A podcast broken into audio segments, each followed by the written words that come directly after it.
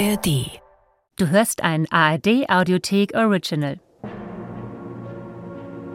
Es war einmal ein König, der hatte zwölf Töchter, eine immer schöner als die andere. Sie schliefen zusammen in einem Saal, wo ihre Betten nebeneinander standen, und abends, wenn sie darin lagen, schloss der König die Tür zu und verriegelte sie. Wenn er aber am Morgen die Türe aufschloss, so sah er, dass ihre Schuhe zertanzt waren, und niemand konnte herausbringen, wie das zugegangen war, denn keiner hatte sie das Schloss verlassen sehen. Da ließ der König ausrufen, Wer's könnte ausfindig machen, wie sie aus ihrem Saale entkommen und wo sie in der Nacht tanzten, der sollte sich eine davon zur Frau wählen und nach seinem Tod König sein. Wer sich aber meldete und es nach drei Tagen und Nächten nicht herausbrächte, der hätte sein Leben verwirkt. Nicht lange so meldete sich ein Königssohn und erbot sich, das Wagnis zu unternehmen. Er ward wohl aufgenommen und abends in ein Zimmer geführt, das an den Schlafsaal stieß. Sein Bett war da aufgeschlagen, und er sollte Acht haben, wie sie hinausgelangten und wo sie hingingen und tanzten. Und damit sie nichts heimlich treiben konnten oder zu einem anderen Ort hinausgingen, war auch die Saaltüre offen gelassen. Dem Königssohn fiel's aber wie Blei auf die Augen, und er schlief ein. Und als er am Morgen aufwachte, waren alle Zwölfe zum Tanz gewesen, denn ihre Schuhe standen da und hatten Löcher in den Sohlen.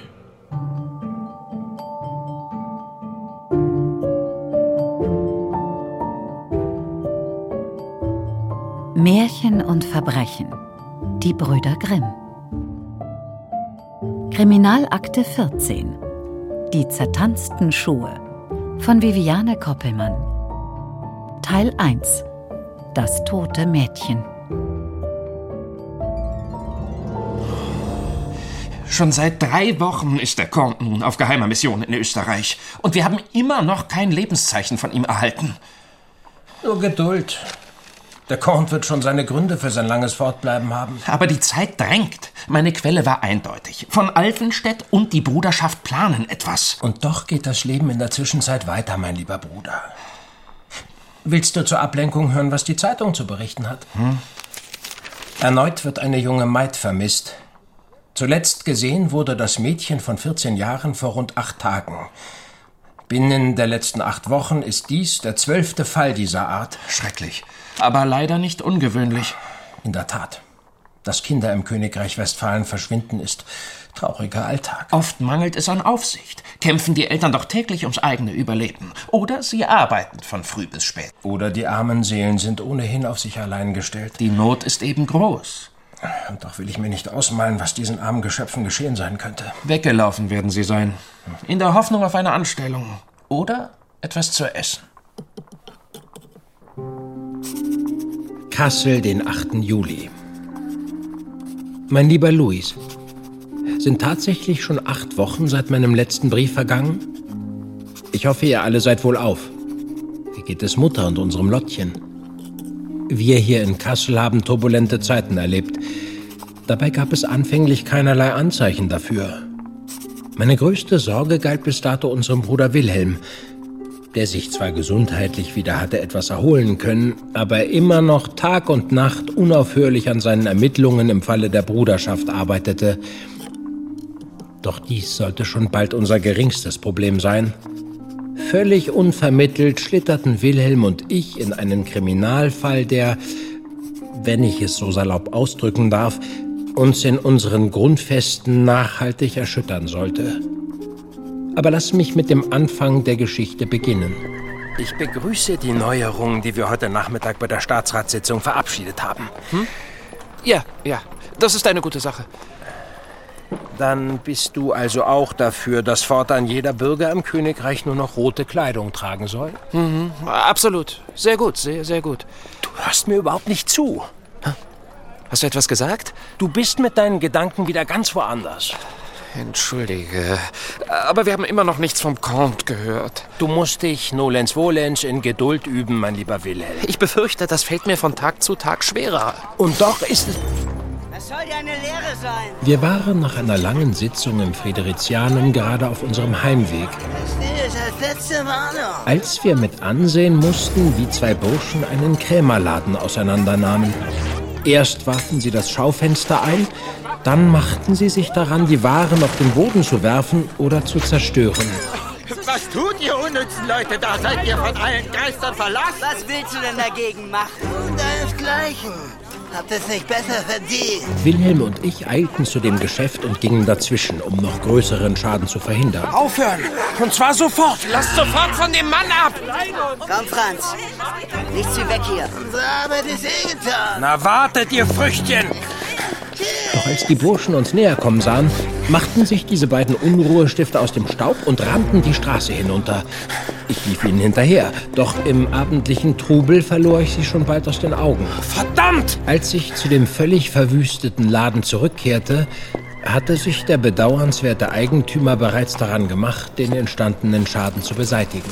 Sie sind mir leider entwischt. Das war vergebliche Mühe. Aber trotzdem danke. Sie nehmen das Ganze sehr gelassen hin. Ist nicht das erste Mal, dass sowas passiert ist. Allein dreimal wurde mein Laden in den letzten zwei Monaten überfallen. Aber so schlimm wie dieses Mal war es noch nie. Und die Gendarmen? Na, das können die schon ausrichten. Da wären die doch nur noch mit derartigen Fällen beschäftigt. Sie nehmen ohnehin nur die Angelegenheit auf und damit hat es sich. Da hat man mehr Scherereien, als wenn man es gleich bleiben lässt. Sind denn noch andere Ladenbesitzer von derlei Überfällen betroffen?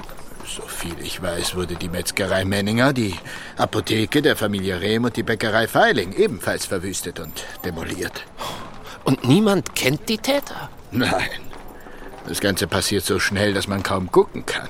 Dann hoffen wir mal, dass die Übeltäter bald aufgebracht werden und dieser Schrecken ein Ende hat. Danke.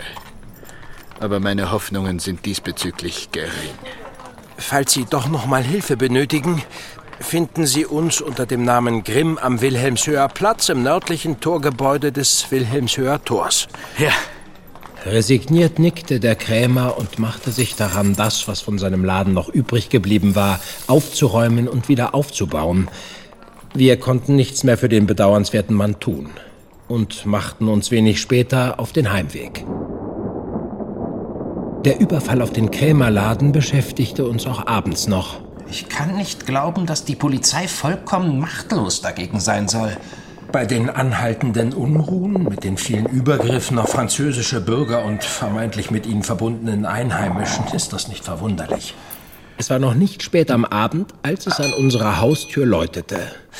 Ich öffnete diese und freute mich, Comte d'Artagnan wohlbehalten wiederzusehen. Monsieur Grimm, Comte, excusez-moi für mein spätes Erscheinen. schön, Sie wiederzusehen. Kommen Sie doch rein. Endlich! Der Comte und ich hatten unsere Wohnstube noch nicht richtig betreten, als Wilhelm, nachdem er erkannte, wer unser Gast war, aufgesprungen war, um zum Comte zu eilen. Ich bin auf direktem Wege zu Ihnen gekommen. Was haben Sie in Erfahrung bringen können? Sie hatten recht, Monsieur Wilhelm. Ich konnte die Spur der Bruderschaft bis nach Kärnten verfolgen. Und? Kurz vor Salzburg sind sie mir entwischt. Verdammt! Je suis désolé. Haben Sie denn etwas über die Pläne der Bruderschaft herausgefunden? Das ist es ja. Die Bruderschaft plant erneut einen Anschlag auf König Jerome. Grundgütiger!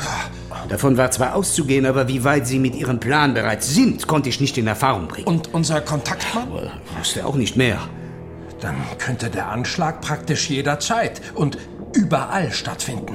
So ist es, Monsieur. Wo und wann diese Männer zuschlagen werden, ist noch nicht bekannt. Was wollen wir jetzt tun? Wir müssen mehr denn je unsere Augen und Ohren offen halten. Danke, dass Sie all das auf sich genommen haben, Comte. Ich muss mich jetzt erstmal aufs Ohr hauen. Oh, die Reise war wirklich anstrengend. Und ich werde unsere Freunde, Jenny, Marie und Dr. Reil, von den neuesten Entwicklungen unterrichten. Hoffen wir, dass wir von Alvenstedt und der Bruderschaft zuvorkommen und ihren feigen Anschlag werden vereiteln können. Mein lieber Jakob, in tiefer Bestürzung muss ich dir eine beunruhigende Nachricht schicken. Nach der Lektüre deines Briefes hatte ich keine Ruhe. Nicht auszumalen, Was wäre, wenn die Bruderschaft dieses Mal mit einem Anschlag auf König Jerome wirklich erfolgreich sein sollte? Da ich von Steinau aus nichts ausrichten kann, schrieb ich meinem Onkel Graf von Haxthausen in sein Exil nach England. Auch wenn er seine Beteiligung an diesem Schurkenstück vehement abstreitet, so musste er doch einräumen, dass er nach wie vor mit seinen Kameraden vom Tugendbund in Verbindung steht. Und diese hatten höchst brisante Neuigkeiten. Denn laut meines Onkels agiert die Bruderschaft in ihrem Kampf gegen die Franzosenherrschaft nicht mehr allein. Sie erhält nun Hilfe von einem Nationalisten aus Preußen, Friedrich Ludwig Jahn. In welcher Rolle dieser Herr in die Pläne involviert ist, konnte mein Onkel mir nicht sagen. Aber ich denke, ihr solltet das wissen. Falls ich weitere Neuigkeiten erhalte, schreibe ich dir sofort. Passt bitte auf euch auf. Mit diesen Gesellen ist nicht zu spaßen. Grüß mir bitte auch Wilhelm. Deine Jenny. Das sind überaus beunruhigende Nachrichten, Monsieur. Sie sagen es, Count. Nachdem ich Jennys Brief erhalten hatte, bat ich unsere Freunde Dr. Reil und den Comte alsbald zu uns in die Wohnung, um gemeinsam zu beratschlagen, wie nun weiter vorzugehen war. Hat jemand von Ihnen jemals von diesem Monsieur Jahn aus Preußen gehört? Hier in Kassel ist der Mann völlig unbekannt. Sollte stimmen, was unsere Freundin Jenny von Droste zu Hülshoff geschrieben hat, muss davon ausgegangen werden, dass er ähnlich denkt wie uns bekannte, gleichgesinnte Nationalisten. Sie alle fordern das Ende der Franzosenherrschaft. Allerdings versuchen von Alvenstedt und die Bruderschaft dies mit Gewalt. Jemand müsste sich diesen Monsieur einmal näher anschauen und auskundschaften, was er im Schilde führt. Vielleicht erfahren wir so auch mehr über diesen geplanten Anschlag auf den König. Mein Bruder und ich sind hier derzeit leider unabkömmlich.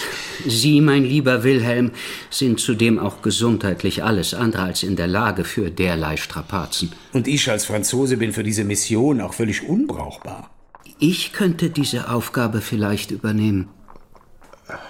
Es ehrt Sie, mein lieber Doktor, aber dies ist eine überaus riskante und gefährliche Mission. Sollten Sie auffliegen, könnte Sie das Ihr Leben kosten. Ach, Unsinn. Ich wäre ideal für diese Mission geeignet. Niemand bringt mich mit Ihnen, meine Herren, in Verbindung. Ich habe beruflich ohnehin immer wieder in Berlin zu tun und dank Ihnen habe ich in den vergangenen Wochen die beste Schulung erfahren, was es bedeutet, in geheimer Mission zu agieren. Das würden Sie sich zutrauen, Monsieur le Docteur? Bitte fühlen Sie sich nicht dazu verpflichtet. Im Zweifel findet sich eine andere Lösung. Wie es der Zufall will, muss ich ohnehin alsbald nach Berlin reisen, weil ich einen Vortrag an der medizinischen Fakultät der Universität halten werde. Das wäre eine ideale Tarnung. Also, abgemacht? Aber nur, wenn Sie uns versprechen, dass Sie sich nicht unnötig in Gefahr begeben. Versprochen. Wann reisen Sie ab? Ich kann mich jederzeit auf den Weg machen. Aber vorher trinken wir noch einen Schluck. Auf das Gelingen Ihrer Mission, Dr. Reil. Hört, hört. Noch in der Nacht reiste der Doktor in Richtung Preußen ab. Mit gemischten Gefühlen blieben wir anderen zurück. Doch schon am nächsten Morgen sollte unsere Aufmerksamkeit auf eine gänzlich andere Angelegenheit gerichtet werden. Extrablatt! Extrablatt! Eines der vermissten Mädchen, tot am Weinberg gefunden.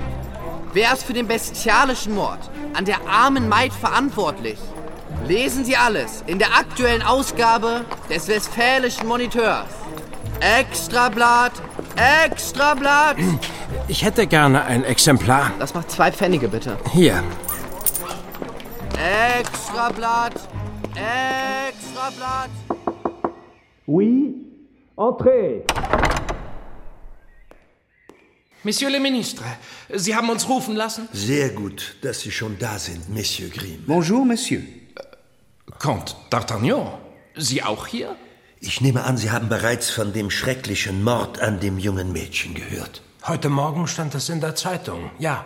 Ein Mord an einem gewöhnlichen Mädchen hätte Sie aber nicht dazu bewogen, uns zu sich zu bitten, oder, Monsieur le Ministre? C'est vrai. Sie haben recht, Monsieur Grimm. Das Mädchen wurde Opfer eines Gewaltverbrechens.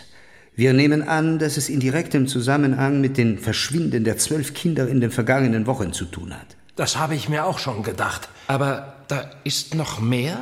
Die vermissten Kinder waren allesamt Mädchen im Alter zwischen 8 und 16 Jahren. Grundgütiger. In der Stadt tun die Bürger unverhohlen ihren Unmut kund. Wer sollte es ihnen verübeln? Was wissen wir über das Mädchen? Clara Gareis, 14 Jahre alt, kam hier aus Kassel und verdiente sich mit Gelegenheitsarbeiten ein paar Pfennige. Ihr Vater kam vor ein paar Jahren bei einem Unfall ums Leben. Die Mutter verdient sich als Dienstbotin und Bandmacherin den Unterhalt. Wir müssen so schnell wie möglich etwas unternehmen. Daher hatte ich gehofft, dass Sie sich in Zusammenarbeit mit Comte d'Artagnan der Sache annehmen. Selbstverständlich. Sie können auf uns zählen. Formidable. Ich habe nichts anderes von Ihnen erwartet, Monsieur. Bonne Chance. Wir verabschiedeten uns von dem Minister und machten uns sofort an die Arbeit. Ja? Frau Gareis, wir untersuchen den Mord an Ihrer Tochter Clara. Ähm, kommen Sie doch rein. Die Frau dürfte kaum älter als Wilhelm und ich gewesen sein. Und doch wirkte sie abgekämpft und vorzeitig gealtert. Zusammen mit ihren übrigen acht Kindern lebte sie in einer engen Wohnstube, in einem windschiefen Haus, welches in der Südstadt hinter dem Weinberg unweit der alten Husarenkaserne gelegen war. Neben einer kargen Feuerstelle und einer Schlafstatt waren ein kleiner Tisch und zwei Stühle alles an Einrichtung bei der armen Frau. Über dem Feuer hing Wäsche zum Trocknen. Die Kinder spielten auf dem Boden nahe dem Feuer. Frau Gareis hatte eben wohl noch an Stickarbeiten gesessen, bevor sie uns empfing. Unser aufrichtiges Beileid für den Tod ihrer Tochter. Ja, nun, wer weiß, wofür es gut war. Wenigstens ist sie jetzt von ihren irdischen Leiden erlöst. Wie lange wurde Ihre Tochter denn vermisst, ehe man sie äh, fand? Ich kann es Ihnen nicht genau sagen. Seit dem Tod meines Mannes vor zwei Jahren bestreite ich den Unterhalt für mich und meine Kinder ganz allein. Drei Kinder sind mir in der Zwischenzeit weggestorben. Einfach war es vorher auch nicht, aber jetzt. Oh. Die Kinder, die schon mit anpacken können, helfen, wo sie können. Die Älteren kommen mit mir aufs Feld, die Jüngeren passen auf die Kleinsten auf und kümmern sich um den Haushalt. Ja, wenn da eines dann mal fehlt, merkt man das gar nicht gleich. Sie haben das Verschwinden Ihrer ältesten Tochter nicht sofort bemerkt? Und als ich es dann merkte, habe ich mir gedacht, dass sie wohl eine gute Anstellung gefunden haben wird. Wer könnte es ihr vergelten? Hier herrscht oft Hunger. Denn für alle langt's nur selten. Und Sie waren überhaupt nicht beunruhigt? Dafür habe ich keine Zeit. Meine Jüngste hatte eine üble Bronchitis. Um ihre Medizin bezahlen zu können, musste ich abends in der Wirtschaft um die Ecke aushelfen. Und zudem, ich bin nicht viel älter gewesen, als ich von zu Hause weg bin. Aber wo Ihre Tochter eine Anstellung gefunden haben könnte, wissen Sie nicht? Sie hat immer mal wieder auf dem Markt den Händlern ausgeholfen. Erledigungen gemacht, sowas. Tüchtig war sie, unsere Clara. Viel erfahren von der bedauernswerten Frau hatten wir nicht. Und doch waren wir alle recht erleichtert, als wir die enge Stube der Familie Gareis verlassen konnten. Wie viele arme Seelen allein hier in der Stadt ein ähnliches Schicksal teilten. Viele Familien der übrigen vermissten Mädchen konnten wir nicht ausfindig machen, doch auch die hatten nichts Hilfreiches zu berichten. Um ehrlich zu sein, mir war er froh, als Elisabeth nicht mehr da war. Ein Maul weniger, das gefüttert werden muss. Ich komme um vor Sorgen. Aber wenn ein Kind von so armen Leuten wie uns verschwindet, dann kräht da kein Hahn nach. Wenn es einer von den Buben gewesen wäre, wäre es schlimmer gewesen. Aber es ist doch nur ein Mädchen. Die Hedwig ist ein rechter Teufelsbraten. Na, die wird sich schon durchschlagen. Leider haben wir keine nennenswerten Informationen erhalten. Und doch erschüttert es mich nachhaltig, mit welcher Gleichgültigkeit diese Leute über den Verlust ihrer Kinder sprechen. Es ist kein leichtes, als Frauensperson auf diese Welt zu kommen. In Armut zu leben ist niemals leicht. Man kann in diesen Verhältnissen schon von Glück sprechen, wenn man überhaupt unser Alter erreicht. Wie wahr? Die Not wird immer größer mit dem rasanten Tempo, wie die Bevölkerung von Jahr zu Jahr wächst. Ich frage mich, wo diese Mädchen hingehen, wenn sie von zu Hause weglaufen. Auf der Straße werden sie leben.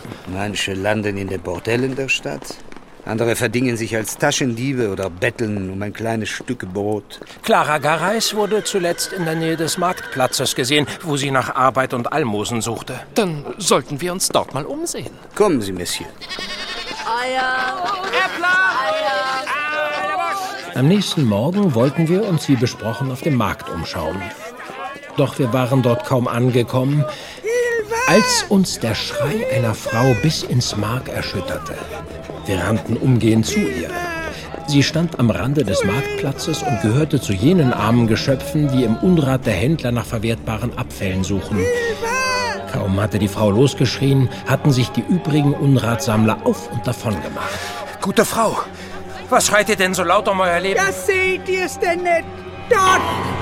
Die Frau deutete mit ihrem knöcherigen Finger auf ein paar nackte Füße, welche unter allerlei fauligem Gemüse und anderen Abfällen hervorlugten. Grundgütiger! Lassen Sie mich mal sehen, Monsieur. Die arme Seele. Der Herr sei ihrer gnädig. Während Wilhelm und ich noch völlig entgeistert auf die Füße blickten, zögerte der Comte keine Sekunde, hockte sich hin und wischte den Unrat weg. Zutage kam der Leichnam eines Mädchens von vielleicht zwölf, dreizehn Jahren. So genau ließ sich das in all dem Schmutz nicht sagen. Zusammengekauert lag die arme Seele vor uns. Alles Leben entwichen und doch sichtlich von harter Arbeit und Entbehrungen gezeichnet. Bis auf ein einfaches Hemdchen trug das bedauernswerte Kind nichts an seinem Leib. Zudem hatte jemand ihm sein rotes, lockiges Haar sehr kurz geschoren. Sie wurde weggeworfen wie der Unrat, in dem wir sie gefunden haben. Seht ihr hier die zahlreichen blauen Flecke und Wunden an Armen und Beinen? Wenn mich nicht alles täuscht, wurde das Mädchen geprügelt. Was schlussendlich zum Tod der Kleinen geführt haben dürfte. Sehen Sie die Beule über der Schläfe? Solch ein Hieb überlebt nicht mal ein gestandener Mann. Wer tut sowas? Und vor allem, warum? Wir müssen in Erfahrung bringen, was diese beiden Mädchen gemeinsam haben. Dann finden wir auch die Antworten auf Ihre Fragen, Monsieur.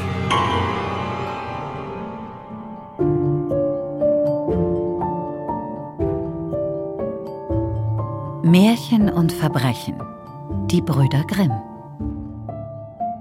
Kriminalakte 14. Die zertanzten Schuhe. Von Viviane Koppelmann. Teil 1. Das tote Mädchen.